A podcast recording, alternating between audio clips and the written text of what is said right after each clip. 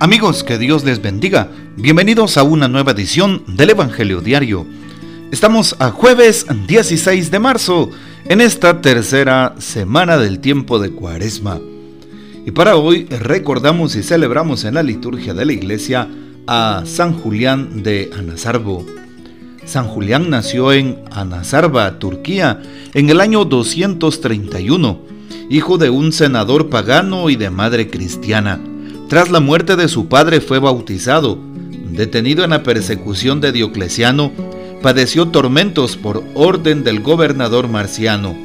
Ni las torturas, ni las amenazas, ni las promesas de regalos y honores pudieron convencer al joven a quien ataron y metieron en un saco lleno de arena y de serpientes venenosas y lo arrojaron al mar. Pidamos pues la poderosa intercesión de San Julián de Anasarbo. Para hoy, tomamos el texto bíblico del Evangelio según San Lucas capítulo 11, versículos del 14 al 23. En aquel tiempo Jesús expulsó a un demonio que era mudo. Apenas salió el demonio, habló el mudo y la multitud quedó maravillada. Pero algunos decían, Este expulsa a los demonios con el poder de Satanás, el príncipe de los demonios. Otros, para ponerlo a prueba, le pedían una señal milagrosa. Pero Jesús, que conocía sus malas intenciones, les dijo, Todo reino dividido por luchas internas va a la ruina y se derrumba casa por casa. Si Satanás también está dividido contra sí mismo, ¿cómo mantendrá su reino? Ustedes dicen que yo arrojo a los demonios con el poder de Satanás. Entonces, ¿con el poder de quién los arrojan los hijos de ustedes? Por eso ellos mismos serán sus jueces. Pero si yo arrojo a los demonios por el poder de Dios, eso significa que ha llegado a ustedes el reino de Dios. Cuando un hombre fuerte y bien armado guarda su palacio, sus bienes están seguros. Pero si otro más fuerte lo asalta y lo vence, entonces le quita las armas en que confiaba y después dispone de sus bienes. El que no está conmigo está contra mí y el que no recoge conmigo desparrama. Palabra del Señor, gloria a ti Señor Jesús. Hoy es jueves eucarístico y sacerdotal, un buen momento para orar frente a Jesús sacramentado. Te invito para que hoy, como un reto especial, visites al Santísimo Sacramento. Así es, pidas que aumente nuestra fe en Eucaristía y pidas por los sacerdotes, por las vocaciones, Hoy jueves eucarístico y sacerdotal, un momento especial para orar. Así, el dueño de la mies envía más obreros a su mies.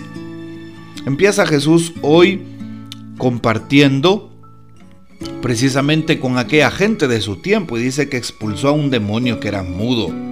Así es.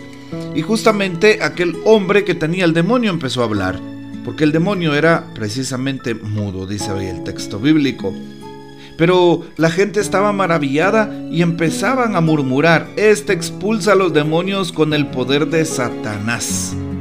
Vean ustedes, y ponían a prueba a Jesús. Y evidentemente pues nos damos cuenta que Jesús expulsa a los demonios por su propio poder y autoridad. Expulsa a los demonios porque Jesús está sanando a aquellas personas. Sí, Jesús sana a los enfermos.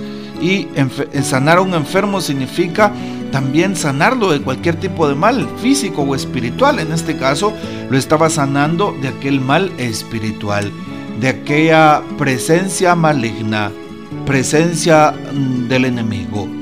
Y también sanar de un demonio es sanar de todo tipo de pecados, es sanar de aquellas manifestaciones del mal que llegan a través de pecados mortales, que llegan a través de faltas graves que llegan a través de acciones que hemos realizado y que no vienen de Dios.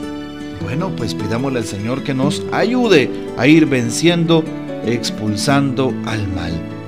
También dice que Jesús conoce esas intenciones perversas de la gente, sus malas intenciones. Y por eso Jesús mismo manifiesta que si un reino está dividido, pues se derrumba. Igual pasa con Satanás. ¿Cómo mantendrá su reino si está dividido?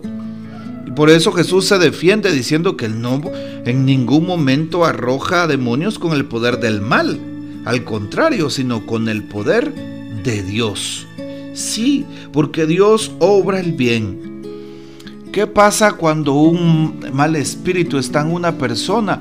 Pues lo lleva a blasfemar, lo lleva a pecar, lo lleva a hablar en contra de la fe, en contra de Dios. ¿Qué es lo que dice Jesús?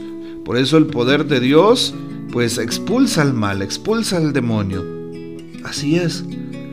Hoy entonces debemos de tener fuerzas para vencer al mal.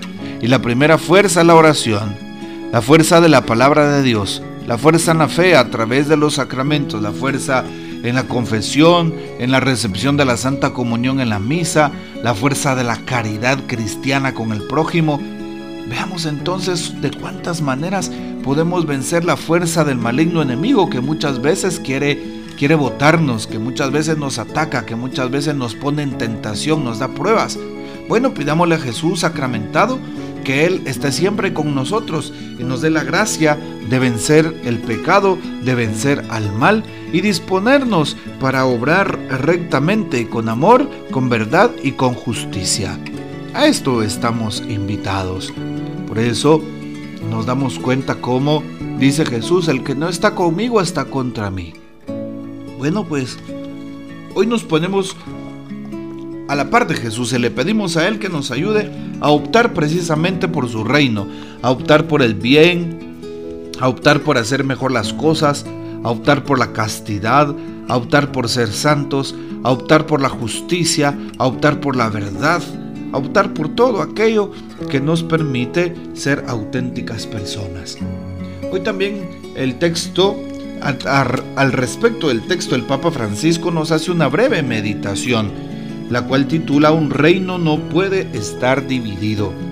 Cuando el demonio, dice el Papa, ha salido expulsado, tiene paciencia, espera para volver, y si lo dejas entrar se cae en una situación peor. De hecho, antes se había se sabía que era el demonio que atormentaba. Después el maligno se ha escondido Viene con sus amigos muy educados, llama a la puerta, pide permiso, entra y convive con el hombre, su vida cotidiana, y juega y juega de las, de las instrucciones.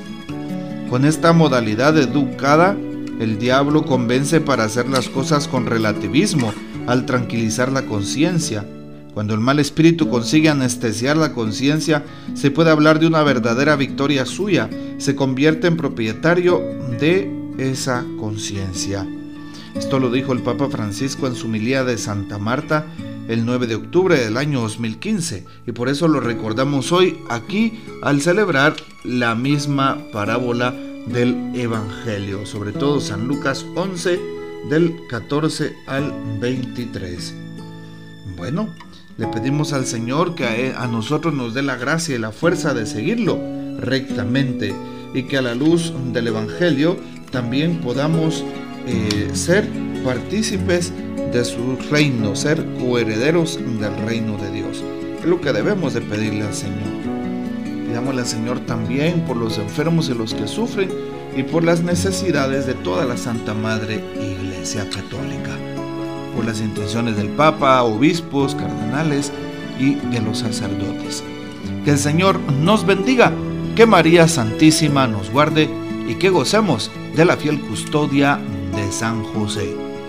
Y la bendición de Dios Todopoderoso, que es Padre, Hijo y Espíritu Santo, descienda sobre ustedes y permanezca para siempre. Amén. Te invito para que le des suscribir en la campanita de notificaciones, dale un like a esta presentación deja tu comentario, comparte este audio y hasta mañana.